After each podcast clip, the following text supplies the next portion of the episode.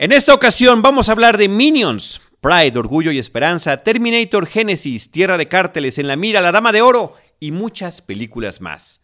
Bienvenidos a Cinemanet.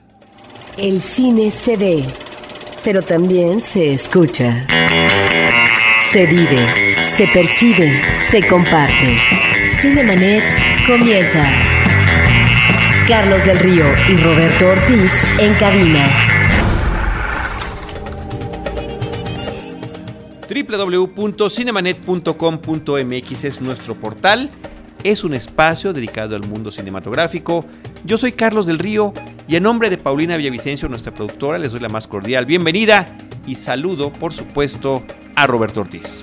Pues eh, en esta ocasión vamos a hablar de las películas eh, del Foro Internacional de Cineteca en su emisión número 35. También de algunas películas que continúan en cartelera y Roberto, pues de algo que creo que es importante, como siempre hacemos, eh, recordando a gente de cine, a gente del cine y a gente del cine con mayúsculas.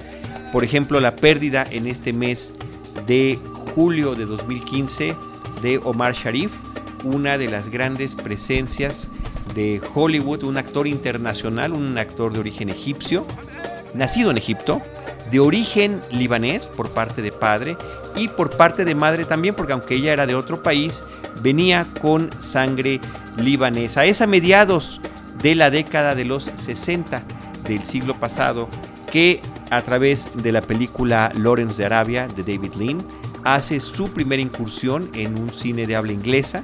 Él había participado en cine en Egipto y Roberto se convierte en una presencia importantísima de la, de la, pantalla grande tan solo eh, unos años después de Lawrence de Arabia, donde tenía un coprotagónico con Peter O'Toole, con Anthony Quinn, con Alec Guinness, eh, pues resulta que se vuelve en el protagonista de la siguiente película de David Lynn que fuera eh, Doctor Shivago. Sí, ahí es donde vemos la buena elección que tenía David Lean, este extraordinario director inglés, que hacía películas, eh, Carlos, de una larga, larga duración y que no solamente trabajó bien la, época, la épica, sino también algunos dramas, como sucede en el caso de Doctor Shivago, un drama en el contexto de la guerra.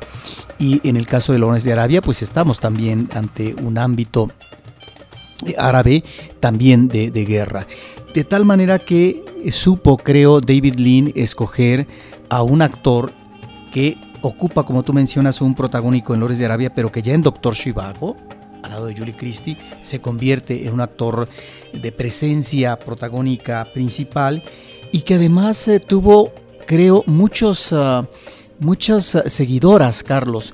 Fue un actor que lo consideraron eh, parte del público femenino como una, una presencia eh, galanesca, de tal manera que tiene no solamente ese referente, sino también su calidad como, como actor, que ahí está en esas películas, tan solo por mencionar dos obras dos obras grandiosas de David Lee. Y, y, que siguió trabajando durante muchísimas décadas en el cine, eh, Roberto, yo quiero compartir con todos ustedes que tuve eh, la oportunidad grandísima, gracias a la revista Cine Premier, hace unos 11 años aproximadamente, cuando se estrenaba la película que en México se llamó Océano de Fuego, para no crear confusión con su título original que era Hidalgo, que trataba sobre un vaquero estadounidense interpretado por Vigo Mortensen, que era invitado a participar en una carrera a lo largo del, desierto del desierto árabe en contra de grandes jinetes y corceles del Medio Oriente y justamente el personaje que lo convocaba era un jeque que era interpretado por Omar Sharif. Omar Sharif ya era un hombre de más de 70 años que en esa charla en la mesa nos platicaba anécdotas de, la filmación de Lawrence de Arabia, de su gran amistad con Peter O'Toole, lo que había significado no solamente haber hecho la película, sino haber pasado tanto tiempo en el desierto, en las casas de campaña, compartiendo anécdotas, donde se había forjado esta enorme amistad, pero también sobre su pasión por el amor, por el sexo femenino, por el sexo opuesto, eh, que decía independientemente de la edad, es una cosa que uno sigue viviendo y disfrutando y anhelando. Eh, un tono de nostalgia ahí muy interesante, inclusive en esa en esa edición de Cine Premier, la quiero buscar para poderla eh, ver si la publicamos en alguna red social de Cinemanet. Es un recuadro donde pusimos algunas de, estas declaraciones que nos hizo. Eh, nos, nos, dejó conmovidos a los que estábamos allí con todas las cosas que nos estaba platicando. La otra situación muy importante que es conocida es que él era políglota hablaba muchos idiomas y cuando me presenté como mexicano me empezó a hablar en español, lo cual me parece que fue un detalle eh, muy, muy padre de parte de él. Lo mismo pasó en esa misma entrevista, en esa misma serie de entrevistas con Vigo Mortensen, que es otro también, otro hombre culto, políglota, hombre de muchos talentos. Así que fue un, una, aunque la película no es muy afortunada, la cinta dirigida por Joe Johnston, él es uno de los grandes eh, personajes detrás de la producción de Star Wars en el tema de efectos especiales y que después dirigirá varias películas, entre ellas Hidalgo o la primer cinta del Capitán América.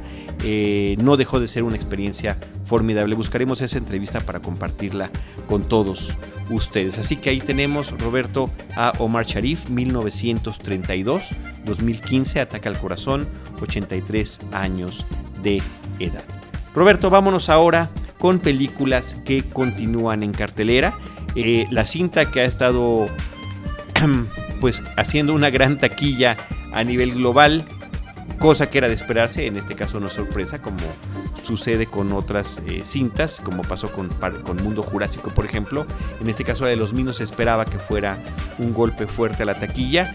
Viene eh, precedida de estas dos cintas de mi villano favorito, unas películas animadas que jugaban como lo han hecho a través de la televisión y el cine eh, con los personajes que normalmente serían los antagónicos. Ya vemos que en televisión tenemos a narcotraficantes, jefes de la mafia, asesinos seriales que son los protagonistas de la serie y son a quienes seguimos como público y que tendrán ya en sí mismos otro tipo de antagonistas. Aquí, aquí lo que estamos viendo en una película familiar, en una película para niños, de, me refiero a las cintas de mi villano favorito, es que estamos viendo eh, la perspectiva de un megalómano al estilo de las películas de James Bond, con, esta, con estas ansias de hacer alguna hazaña o alguna proeza criminal que, eh, que pueda significarle muchísima fama o reconocimiento. En este caso era, en mi villano favorito, la original, eh, robarse la luna. Pero tenía a estos secuaces que están directamente sacados como referente de estas cintas, donde eh, normalmente eh, este grupo de henchmen, les dicen en inglés, eh, son los que acompañan y son los trabajadores, los obreros, la mano de obra de estos hombres que tienen una gran guarida submarina, subterránea, en un volcán o donde quieran ustedes, o en, el, o en el aire inclusive, ¿no?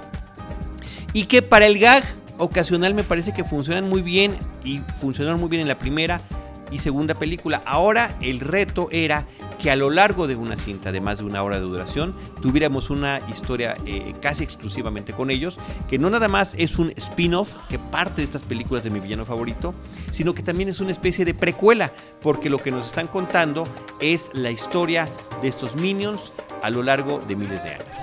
Sí, en ese sentido, ya que estás hablando de esta parte secundaria en eh, las anteriores cintas y ahora una presencia principal, yo te preguntaría cómo observas tú a los Minions eh, ya en esta película. ¿Por qué los Minions eh, se acogen a una autoridad que puede entrañar la maldad misma, como un Drácula, como en el campo militar Napoleón o como un dinosaurio?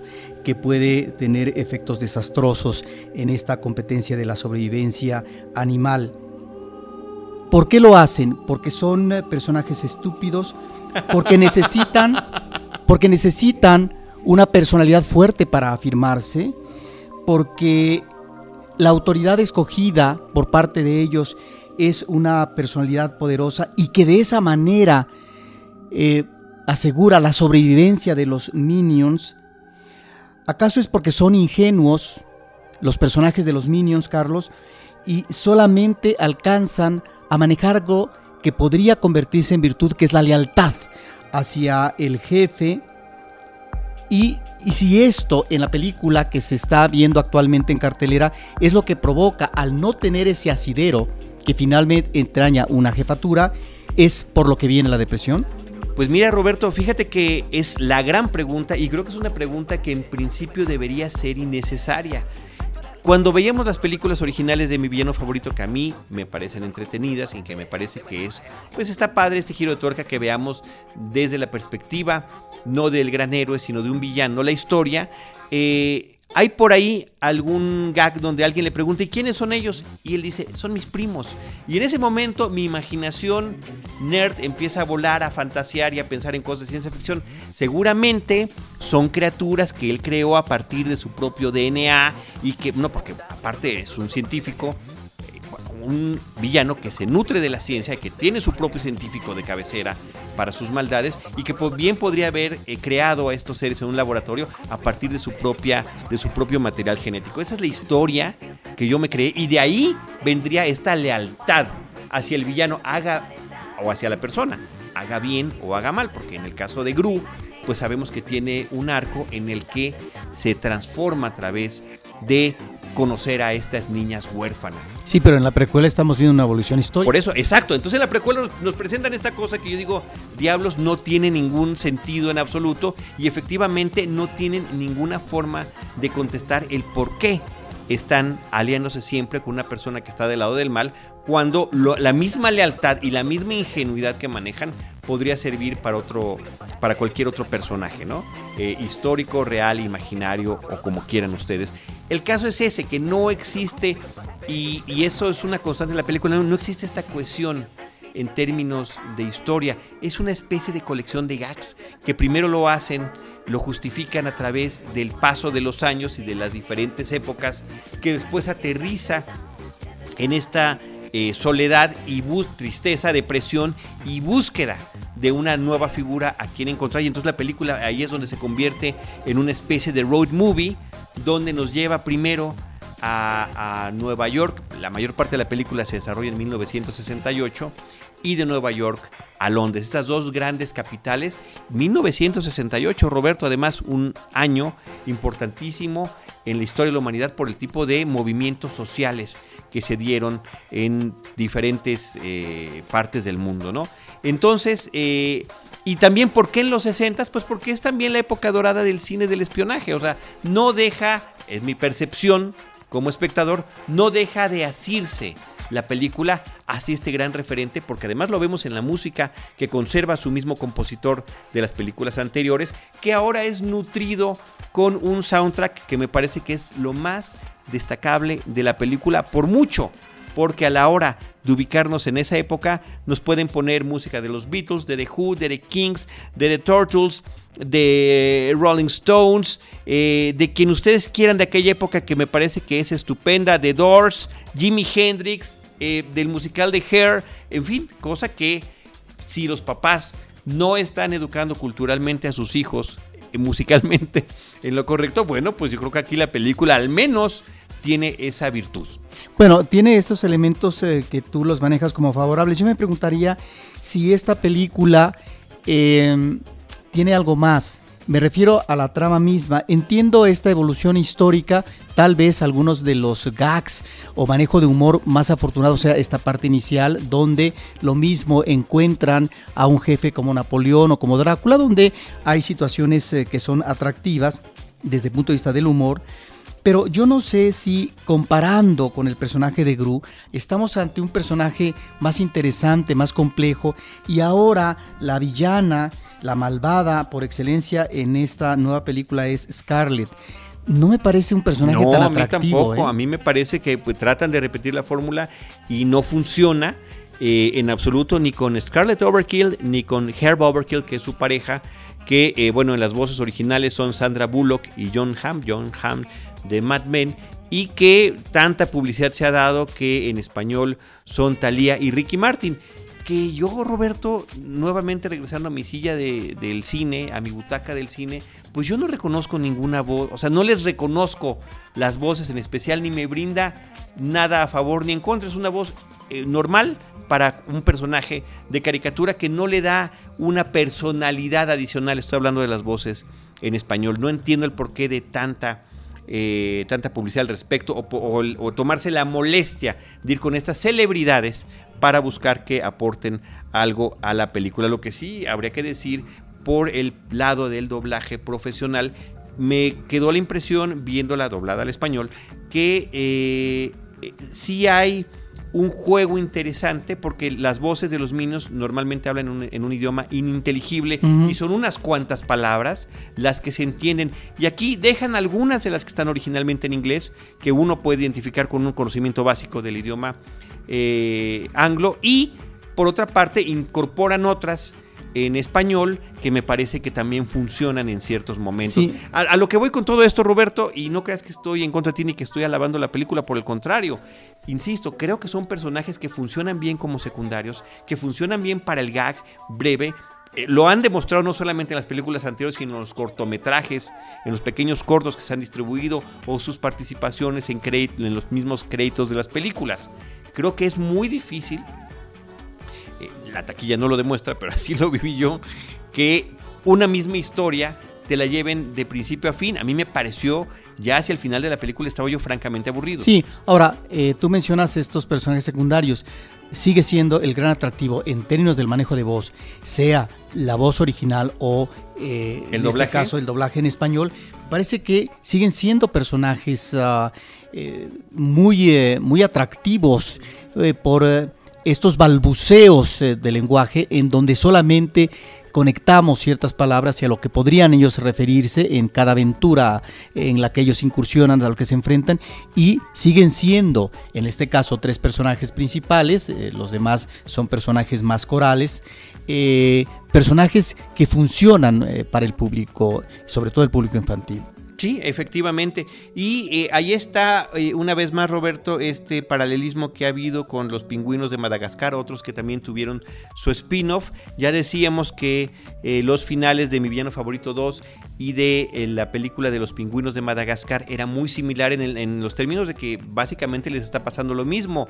Ya sean pingüinos o minions, han sido transformados y tienen que luchar para volver a regresar a su estado original. Ahora con esos tres minions que escogen para ser los protagónicos de la aventura, Stuart, Kevin y Bob, hay uno que es el más pequeño, que es el más tierno, que es el más ingenuo. Si todos son ingenuos, bueno, este lo es aún más eh, y que se equipara también al más pequeño e ingenuo de los pingüinos de Madagascar. En fin, cosas que observamos a la hora de ver la película. Seguramente que ya la vieron más de una vez porque, insisto, ha sido una película muy exitosa en cartelera. Roberto, eh, vámonos ahora de los Minions a hablar de la película Pride, Orgullo y Esperanza, una película dirigida por Matthew Marcus. Sí, esta es una película, cuando uno la comienza a ver, uno piensa que es una cinta enteramente de ficción y resulta que algunos de los personajes y las situaciones que se presentan pues son reales, no todos.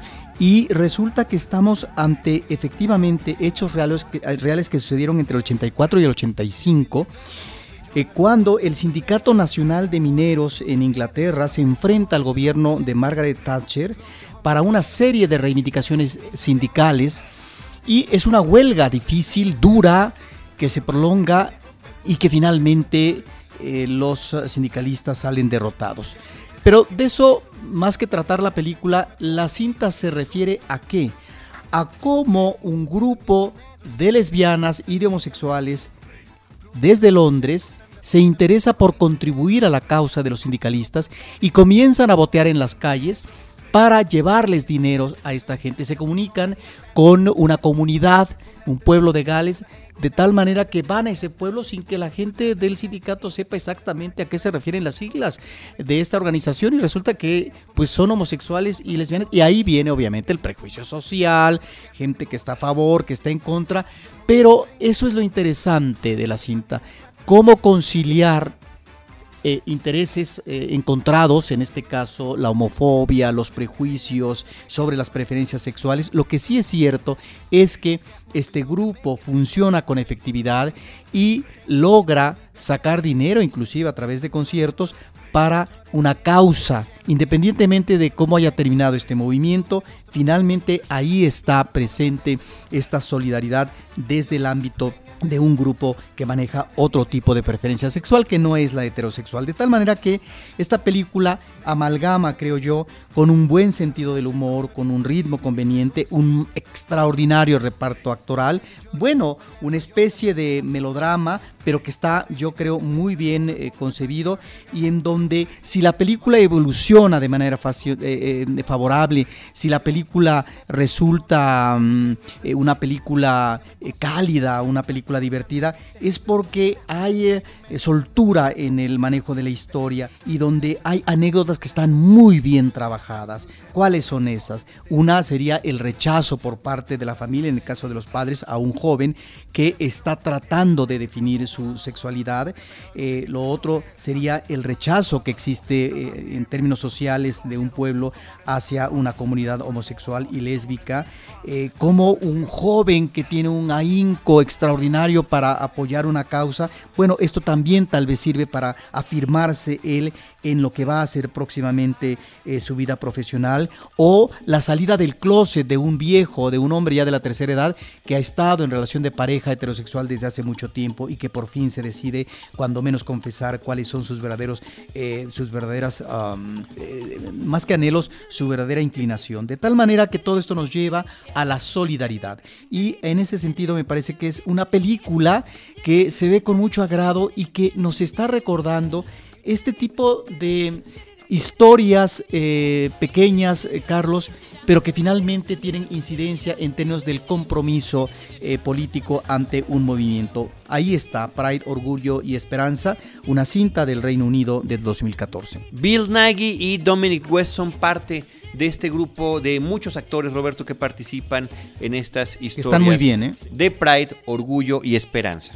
Vamos ahora, Roberto, con otra película eh, extraordinariamente comercial y que no le fue en absoluto como hubieran esperado, que se llama Terminator Genesis. Terminator Genesis es la quinta película sobre los personajes de James Cameron y que, eh, pues, la novedad es que eh, desde la década de los 80 hasta este 2015 regresa su protagónico original, Arnold Schwarzenegger o Arnold Schwarzenegger, como se supone que se pronuncia, eh, en una cinta, Roberto, que la reacción de público y crítica en Estados Unidos ha sido absolutamente brutal en contra de la cinta. Aquí tampoco ha sido muy bien recibida, pero ¿sabes qué, Roberto? Yo creo que vi otra película, o estoy confundido, yo la disfruté, me parece que es una película entretenida. Es una cinta que está haciendo referencia específicamente a las dos primeras películas de Terminator, a las dos dirigidas justamente por James Cameron, y nos las presenta desde una nueva perspectiva. Es decir, se toman la molestia de recrear algunas de las escenas de estas cintas eh, porque como sucede en las películas de Terminator, que todas se han tratado del viaje en el tiempo, es lo que origina esta paradoja este, eh, que termina con la, prácticamente la aniquilación de la humanidad y este futuro distópico que ahora sería un presente porque realmente han pasado tantos años que hemos rebasado algunas de las fechas que ahora han cambiado justamente porque al alterar el pasado te encuentras con una nueva línea temporal algo así como lo que sucede en la nueva, eh, nueva el relanzamiento de Viaje a las Estrellas desde hace un par de películas el gran referente que tiene esta película, además de estos dos, por supuesto, es la segunda parte de Volver al Futuro. Justamente cuando Marty McFly tenía que regresar al tiempo en el que él había regresado al pasado para tratar de que las cosas pasaran de la misma manera. Los mismos guionistas de la película han admitido que esta es su eh, una fuente de inspiración y eh, está la situación también de cómo justificar, Roberto, el paso de los años con el personaje de Arnold. Me parece que lo hacen de una manera conveniente. Las paradojas del tiempo es justamente el gran talón de Aquiles que puede tener la película, porque, y eso sucede con cualquier película temporal, eh, ya lo decía algún otro compañero, de esas cosas, como dicen en una película de, de Austin Powers hay que olvidarnos, ¿no? Déjense de complejidades y disfruten la trama que están viendo.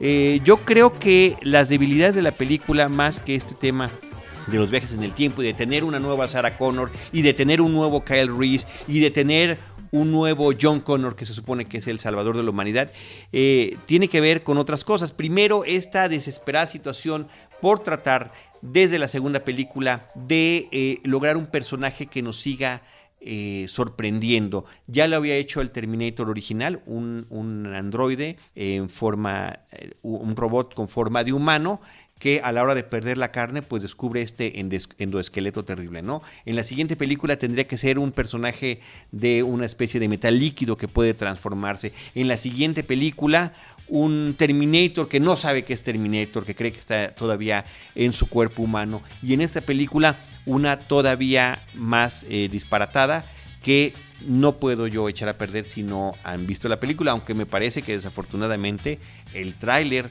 hace ese tipo de spoilers. Eh, eh, desafortunadamente. Bueno, pues otro de los datos en contra de la cinta tendría que ser este, estos finales complacientes donde tal o cual cosa tiene que suceder para que a ciertos personajes los podemos seguir viendo o dejar sembrada la innecesaria semilla para otra posible secuela.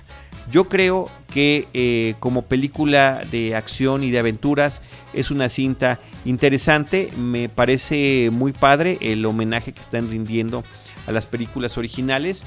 Jason Clark como John Connor me parece que hace muy bien su doble papel Emilia Clarke, a quien conocemos por su personaje eh, de, los Targaryen en Game of Thrones, en Juego de Tronos, la gran Khaleesi de la, de la serie.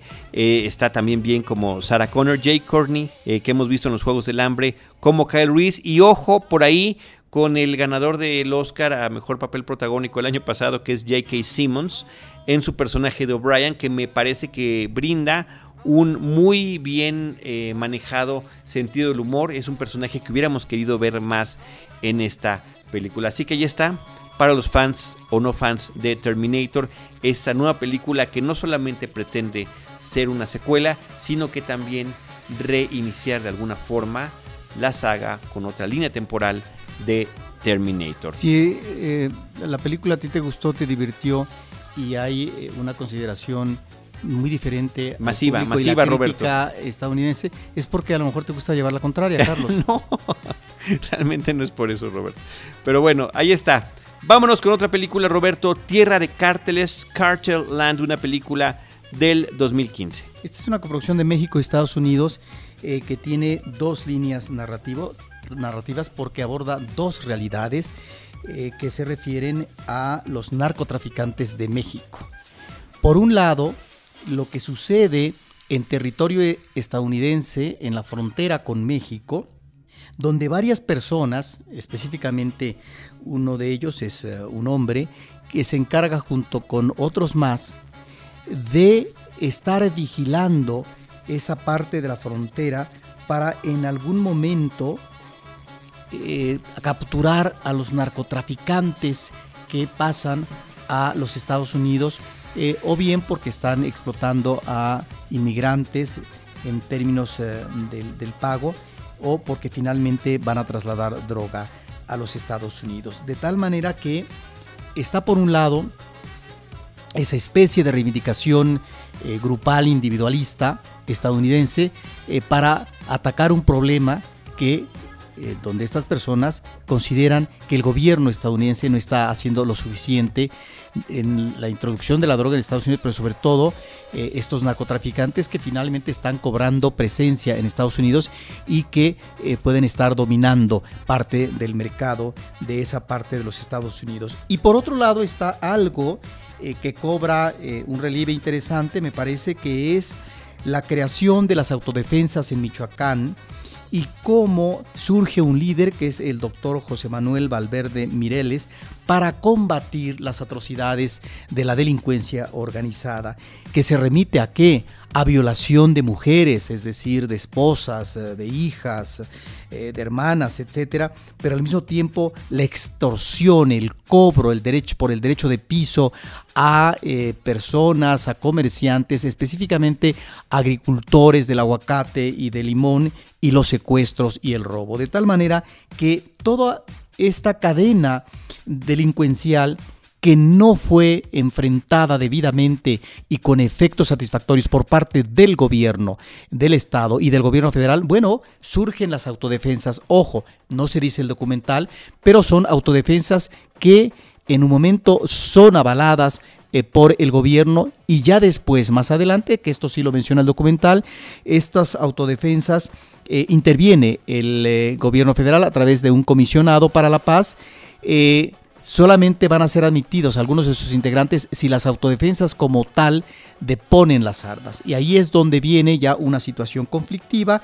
En el caso de Mireles es un hombre que va a perder este liderazgo y que inclusive aparecen imágenes donde él tiene miedo de que vaya a ser eh, matado y que finalmente en la actualidad, ahí es donde termina el documental, es un hombre que se encuentra en la cárcel donde, de acuerdo a lo que sugiere el documental, eh, al volverse un hombre que está en contra del sistema con respecto al manejo de la seguridad en Michoacán y en donde finalmente el gobierno federal podría estar avalando a un grupo que tiene inclinaciones delincuenciales, como lo menciona ahí el grupo de los Viagras en ese momento. De tal manera que se vuelve una especie de narración televisiva, como si fueran reportajes, pero que siguen muy de cerca, en el caso mexicano, a estos personajes como Papá Pitufo, como Mireles, y en ese sentido también eh, se acerca a aspectos de la intimidad del doctor Mireles, como cuando está con su familia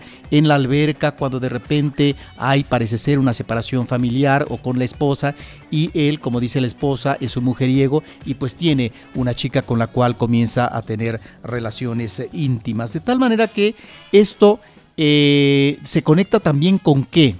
Se conecta con esta parte inicial y final de la película en donde observamos cómo estas guardias, pero ya de una manera individual, estas personas que pertenecieron a las guardias y que ahora tienen armas porque finalmente se vuelven policías rurales, estos personajes no están fabricando eh, metanfetaminas.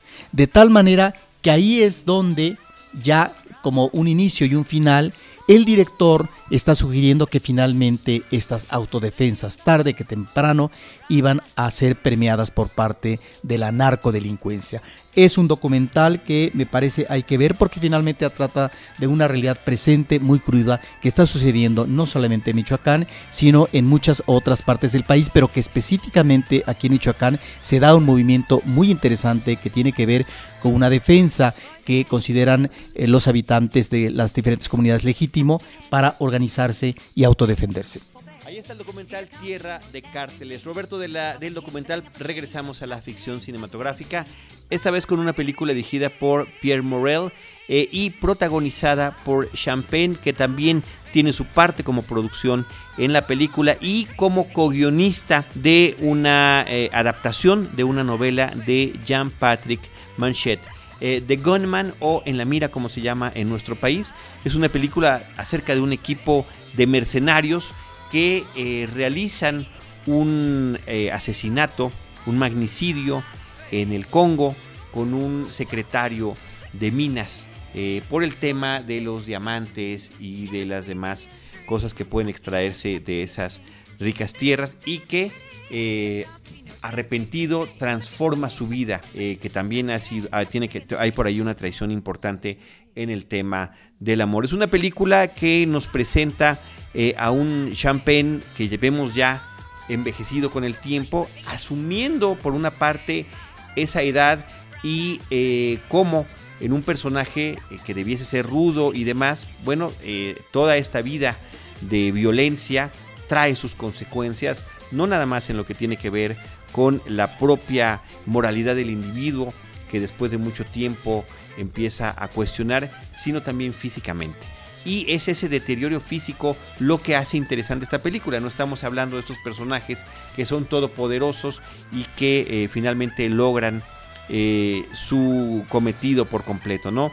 Eh, lo que sí demuestra Champagne, que creo que simultáneamente podría ser también una parte del vehículo de esta cinta, es que físicamente se encuentra en muy buena forma porque hay más de una eh, oportunidad en la película en la que tiene que desprenderse de sus ropajes y demostrarnos que ya sea para la pelea o para el amor, él está en buenas condiciones. Me llama también la atención el reparto que tiene la película. Javier Bardem eh, es uno de los personajes que aparecen allí junto con Ray Winston y que me parece que quizás hubieran merecido un poco de más tiempo de pantalla, al igual que Idris Elba. Se trata, Roberto, de un thriller político que eh, cuestiona estas incursiones de otros países, en este particular de Estados Unidos o de Inglaterra, en África y cómo hacen ellos eh, las cosas a su propia conveniencia. The Gunman es la película eh, dirigida por Pierre Morel, que por cierto muchos años este director fue cinefotógrafo en un sinfín de películas. Roberto, vámonos ahora a la película La Dama de Oro, Woman in Gold. Una película de Simon Curtis con eh, una presencia, siempre se agradece, de Helen Mirren, una actriz que ha sonado mucho en los últimos tiempos. Y al igual que Pride, esta cinta, Carlos, nos remite a una situación real eh, que se refiere a estos oh, ultrajes que manejó el gobierno nazi durante la Segunda Guerra Mundial. Se considera en términos estadísticos que alrededor de 100.000 obras de arte fueron saqueadas por parte de los nazis y solamente una pequeña fracción ha llegado a sus dueños originales. De tal manera que aquí está un caso real, que es el que interpreta Helen Mirren, es eh, el personaje de la vida real, María Altman, una mujer que fue longeva, ella murió en 2011, eh, si no me equivoco, a los noventa y tantos años. Pues es una mujer que cuando es joven ella se encuentra en Austria, pero viene el asedio eh, por parte de los nazis y también el maltrato a la comunidad judía. Y el saqueo. Y antes eh, que otra cosa suceda, suceda, ella y su novio logran salir de Austria para dirigirse a Estados Unidos, donde se encuentra la hermana de María Altman. Y los padres se deben de quedar ahí porque además ya están custodiados, vigilados desde la casa, tienen como una especie de arresto domiciliario por parte de los nazis. ¿A qué se remite esta historia, Carlos? A cómo el personaje de María Altman reclama en un juicio que se inicia el reclamo en Austria y luego en un tribunal estadounidense para que una pintura que pertenecía a la familia, eh, ni más ni menos pintada por Gustav Klimt, el retrato de Adele Bloch Bauer regrese a ella, que es una heredera natural de la familia y que por lo tanto si bien la, la, la, obra de arte está en Austria y es considerada una obra emblemática, legendaria en este país, bueno, pues eh, le corresponde a ella recibirla. Se hace un uh, alegato, un juicio que se lleva eh, un buen tiempo, primero en Austria, luego en Estados Unidos, luego se regresa a Austria, de tal manera que se determina por parte del gobierno austriaco que la obra debe regresar, en este caso a María Alman. Es interesante, Carlos, como referencia a esta situación que ya hemos visto recientemente otra película que se remite a este hurto de obra de arte por parte de los nazis, aquí a un caso específico en donde finalmente eh, se trata de este reclamo.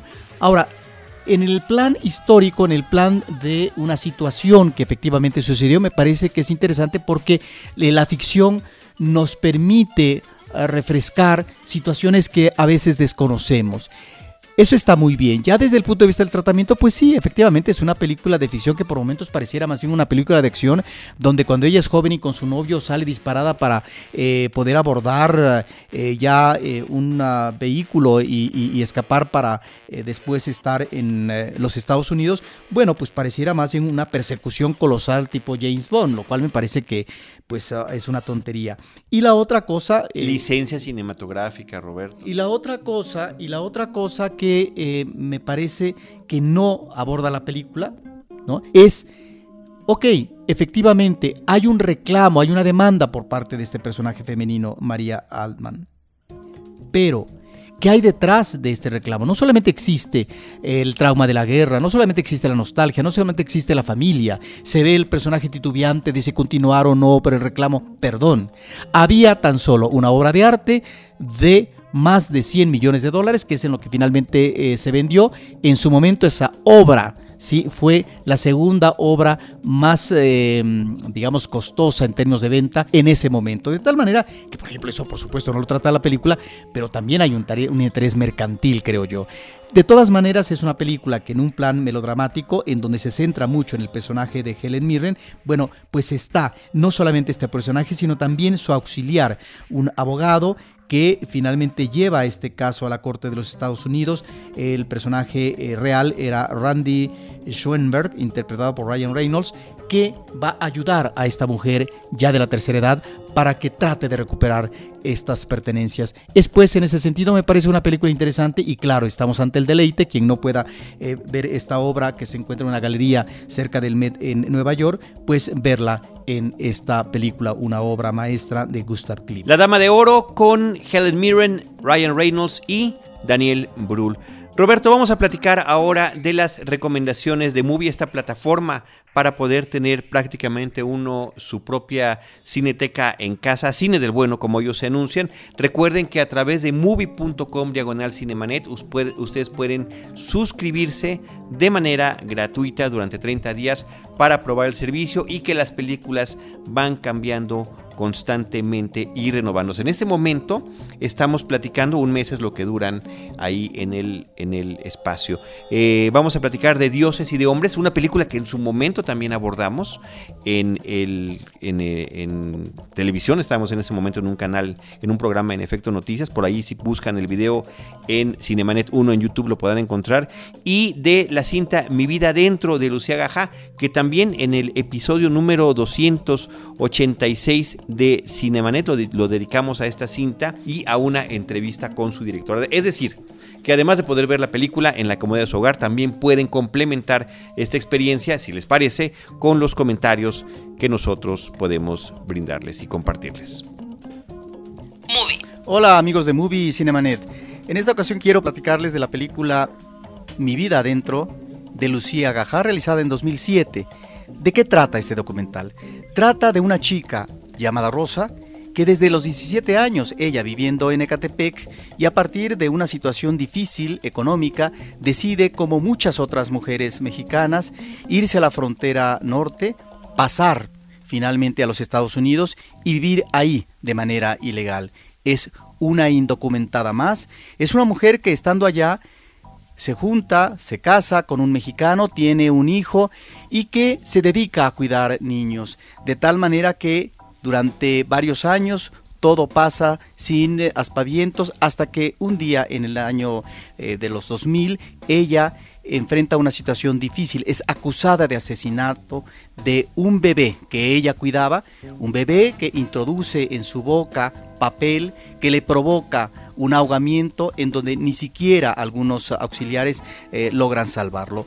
Esto la lleva a un juicio en 2005 y es un juicio donde después de los alegatos entre la fiscalía y la defensa se observa una sentencia de más de 90 años y la posibilidad de revisar su caso cuando hayan pasado 35 años después de establecida la sentencia. Lo que nos muestra en este documental de una manera enfática y dramática la directora es el nivel de prejuicio y de discriminación que existe en los tribunales o en los juicios estadounidenses, porque está de por medio quién, pues está de por medio un migrante, es decir, un mexicano. Y esto nos remite a que, si bien es cierto que el cine hollywoodense nos muestra películas clásicas sobre los alegatos en eh, estos tribunales, donde finalmente está la fiscalía y la defensa, pero que a través de estos alegatos eh, muy eh, ardientes, eh, muy fogosos, finalmente existen argumentos suficientes para que el jurado pueda dar un veredicto justo y sensato, bueno, esto en principio nos puede resultar romántico y ya, desde 1957, Sidney Lumet en la película 12 hombres en pugna nos muestra estas disparidades, estas dificultades del abordaje de la justicia estadounidense. ¿Por qué? Porque aquí un chico adolescente es acusado de un asesinato de un hombre mayor y el jurado en pleno, en sus eh, deliberaciones, determina desde el principio que es culpable. Solamente una persona que a través de la insistencia, que a través de argumentos, va convenciendo a los jurados de que hay que revisar, de que hay que analizar y finalmente el veredicto es que el chico es inocente. Entonces, la parte siempre clásica del cine estadounidense es a propósito de los alegatos de las dos contrapartes, la fiscalía y la defensa. Pero en este caso, no solamente en la película de Lumet, sino en el documental de Lucía Gajá, nos remitimos a qué? A un jurado que finalmente muy posiblemente tiene prejuicios, tiene valores morales, hay cuestiones de racismo y que, como lo demuestra eh, Mi vida adentro, hay un veredicto totalmente injusto ante efectivamente una chica que finalmente tuvo una responsabilidad, pero que debieron de existir atenuantes. A final de cuentas, esta es una cinta que se convierte en una obra de denuncia porque sería un enfoque más, otra forma de abordar los grandes conflictos, los grandes problemas de los miles y millones de mexicanos que han trasladado su vida a los Estados Unidos y que desde ahí, sin tener documentos, establecen una nueva modalidad de vida para tratar no solamente de sobrevivir, sino tener una mejor condición de vida que también pueda significar una mejor vivencia para sus familiares en México. Es pues esta una película importante para el cine mexicano y creo que es una película ampliamente recomendable que está actualmente en cartelera de movie para que el público la vea. Cinemanet. Quiero platicarles de la película de dioses y hombres. Esta es una película que se hizo en 2010. Es una película europea de Javier Bobius y es muy interesante porque nos remite a un hecho que ya es historia. ¿A qué me refiero? A que en las montañas del Magreb, en el norte de África, varios monjes cistercienses deben de platicar, discutir y tomar una decisión muy grave. En principio viven en armonía con la comunidad musulmana, pero la región geográfica comienza a padecer de violencia y de inseguridad y ellos deben de decidir si quedarse en la abadía o emigrar a otra parte. Y la decisión final es quedarse, con todas las consecuencias finalmente de tragedia que esto implicó a fines del siglo XX, es decir, en 1996. Esta es una película atípica porque no es un documental, no es una película donde el director apunte las baterías sobre estos acontecimientos asiagos. No. Si bien es cierto que están presentes, lo que le interesa al director es observar desde el interior, desde el convento, cuáles son las actividades, eh, de qué manera se comportan, cuál es este principio que tienen religioso de acercamiento con Dios, cuáles son las actividades manuales en la agricultura o también estos cantos hermosos que finalmente ellos despliegan en el interior del convento con una gran armonía. De tal forma que ahí está este referente de una comunidad religiosa de vertiente católica que está pues sí que incursiona desde el siglo X y que tuvo una gran importancia sobre todo en el medievo y que tiene entre sus finalidades no solamente el encuentro con Dios, sino también la liturgia y el ascetismo como un pronunciamiento cotidiano en esta relación efectivamente con la divinidad. De tal forma que aquí lo que observamos de una manera parsimoniosa, con una fotografía hermosísima, es el día a día de estos monjes cuáles son sus preocupaciones, eh, cuáles son eh, las dudas, los temores que tienen ante un contexto que resulta ominoso, pero en donde finalmente ellos tienen que asumir esa realidad y esa decisión tomada y en donde tal vez eh, la divinidad es la que finalmente está presente para que exista finalmente un augurio favorable. Ese es eh, el aliciente que tiene la película, este es el elemento fascinante para el espectador de poder estar de manera íntima con estos personajes que finalmente tienen eh, un vínculo cotidiano místico y en donde finalmente hay un gran trabajo o un quehacer espiritual. Y eso es lo que le inquieta y le preocupa al director mostrar. Y ahí es donde me parece que está la diferencia con otro tipo de películas. No es un documental, no nos está remitiendo a la evolución de una comunidad religiosa, sino que nos está remitiendo a lo que pasa en el interior, en ese interior propio del individuo donde se cuestiona, pero donde finalmente hay un vínculo cercano con Dios. De tal forma que esta es una película de ficción, estamos ante un cuadro actoral extraordinario y en donde lo que estamos viendo es un acercamiento por parte de la cinematografía, con un ritmo efectivamente lento, pero finalmente muy atractivo para el espectador, hacia una comunidad religiosa que no tan fácilmente el cine había mostrado. A partir efectivamente de un hecho histórico es que podemos incursionar, podemos acercarnos de una manera mucho más íntima con una religiosidad con una forma de entender y finalmente eh, ubicar el vínculo con la divinidad. Esta es una película extraordinaria que además gana el gran premio del jurado en el Festival de Cannes, obtiene tres premios César, eh, entre ellos a Mejor Actor Secundario, eh, a Mejor Fotografía, y me parece que es una de las películas muy recomendables que están en la cartelera eh, de Movie y que muy seguramente el público podrá disfrutar. Cinemanet. Estupendo Roberto, y ya para finalizar este episodio queda un pendiente comentar algunas de las cintas de la 35 edición del Foro de la Cineteca Nacional.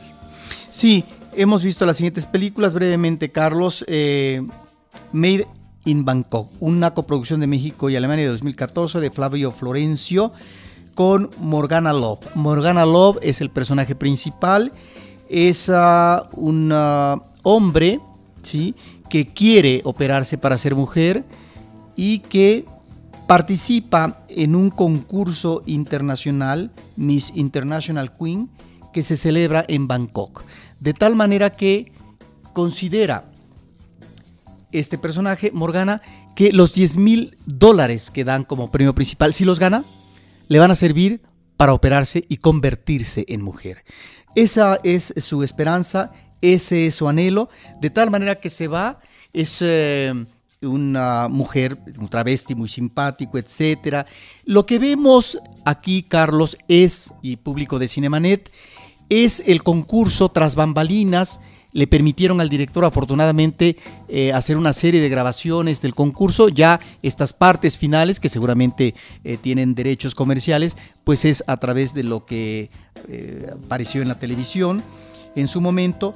Pero ¿A qué nos lleva esta película? Nos lleva a una situación de éxito y de triunfo por parte del personaje, es decir, un personaje empeñoso que está resuelto, que además tiene una magnífica voz, eh, una voz eh, de corte operístico y que esto le permite poder tener una situación favorable en su experiencia allá en Bangkok. No vamos a decir eh, en qué termina la cinta, pero lo que sí es que esta es una película, Carlos, que a diferencia de documentales como Quebranto, que no solamente la comentamos aquí, sino que también entrevistamos a su director Roberto Fiesco, que nos aborda a un personaje que nos remite más bien a un drama, que en uno de sus discursos uno podría hablar del personaje de Quebranto como un personaje perdedor en la vida en términos de una situación infantil, juvenil, que finalmente no logra cuajar para tener incentivos y un futuro eh, material provechoso, etcétera. De tal manera que, si bien es cierto que en Made in Bangkok, si bien es cierto que en Morgana Love estamos ante un personaje de otro sector, de otra clase, bueno, estamos con una visión diferente. Una visión, no diría yo optimista, pero sí eh, resuelta por parte del ímpetu de este personaje para lograr finalmente no solamente reivindicarse, sino lograr lo que se propone. Y lo que se propone es ser mujer. Ahí está esta película Made in Bangkok del eh, Foro Internacional de la Cineteca. Otro documental que me parece interesante, Carlos, es eh, una coproducción de Chile, Francia y España de Patricio Guzmán, este extraordinario documentalista sudamericano que ahora hace el botón de nácar. Cuando uno comienza a ver el documental, uno pensaría que está abordando la situación del agua en Chile, en, las, eh, el archipiélago chileno, en estas partes extremas en términos climáticos, eh, conectado con el espacio sideral de cómo finalmente una serie de planetas, de estrellas, pues tienen una buena cantidad, un buen porcentaje de agua. Y resulta que no.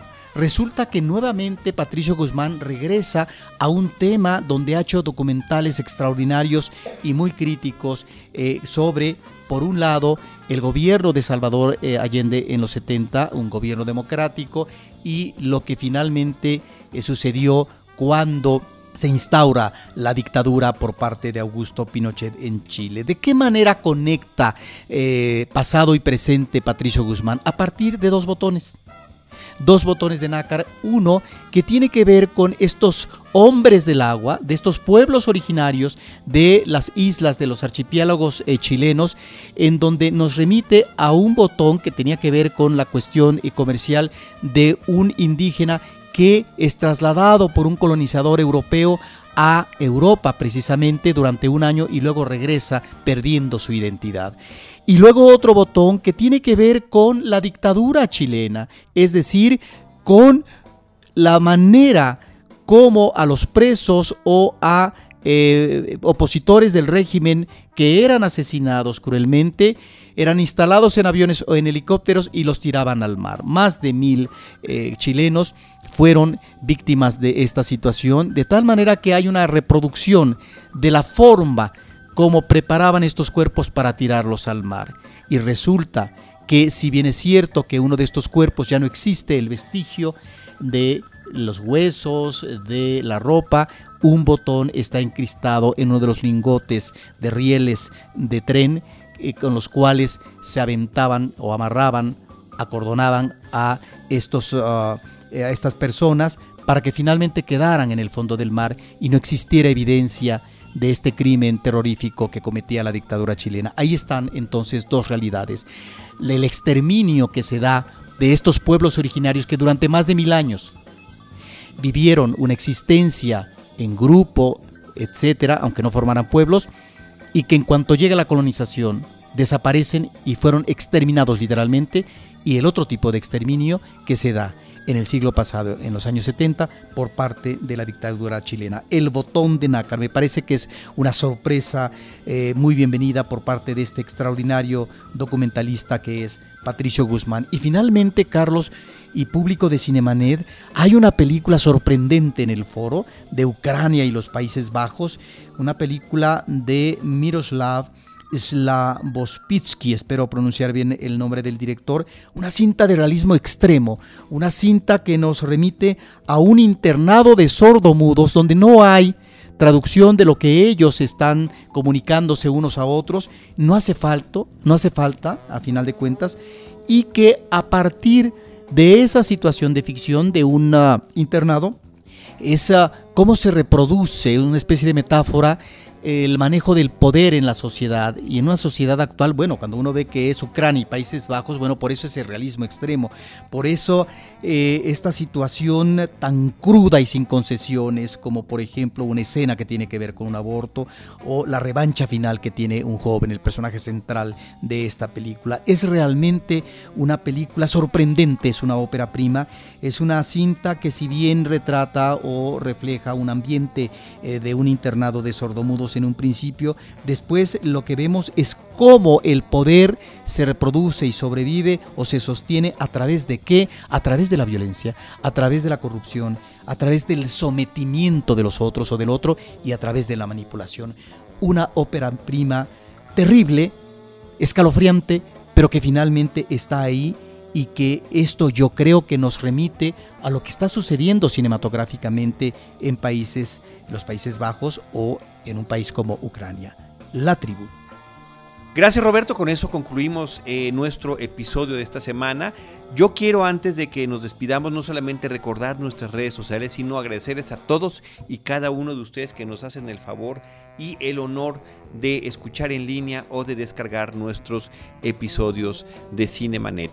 En Twitter, arroba Cinemanet, eh, por ahí saludamos con muchísimo cariño a Lino Coria, que eh, no solamente nos hicimos eh, amigos y colegas a través de podcasts dedicados al cine, eh, paralelamente en cierto momento, sino que además ha sido un gran guía en este, en este camino que hemos seguido, en el que lo hemos seguido por YouTube, porque él es toda una estrella del YouTube.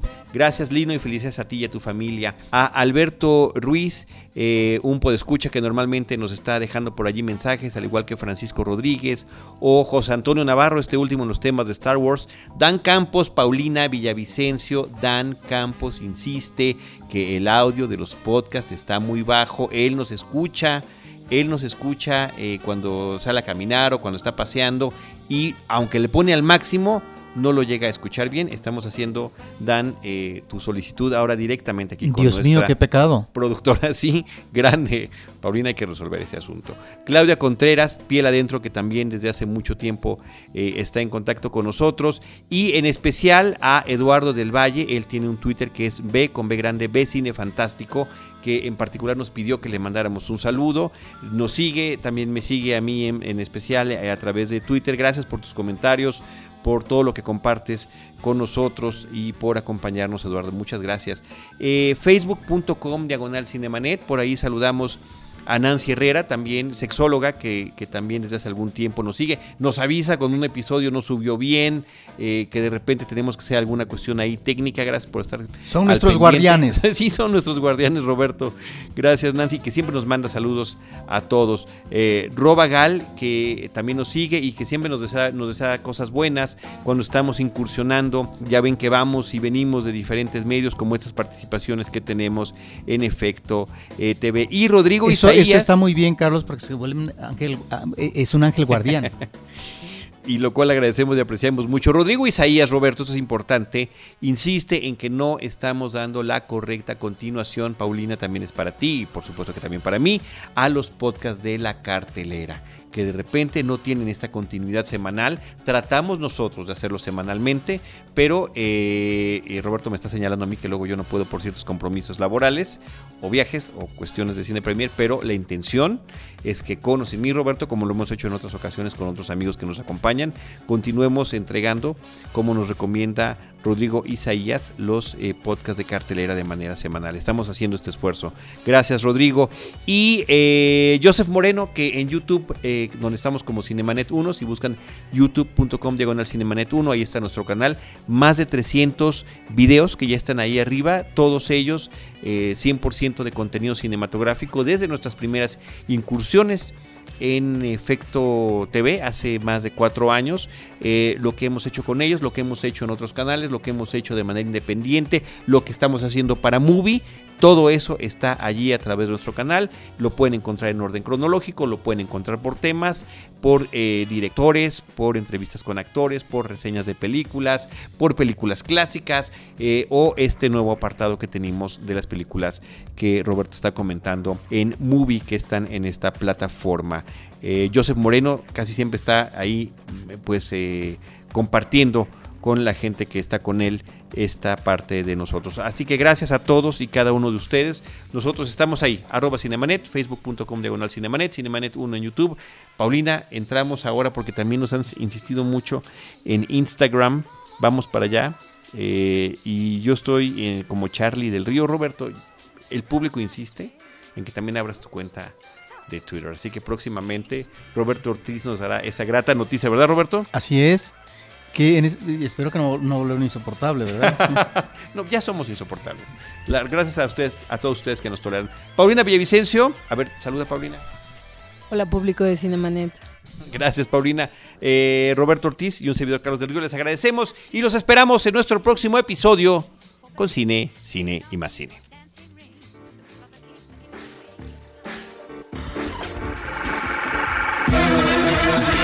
Cinemanet termina por hoy. Más cine en Cinemanet.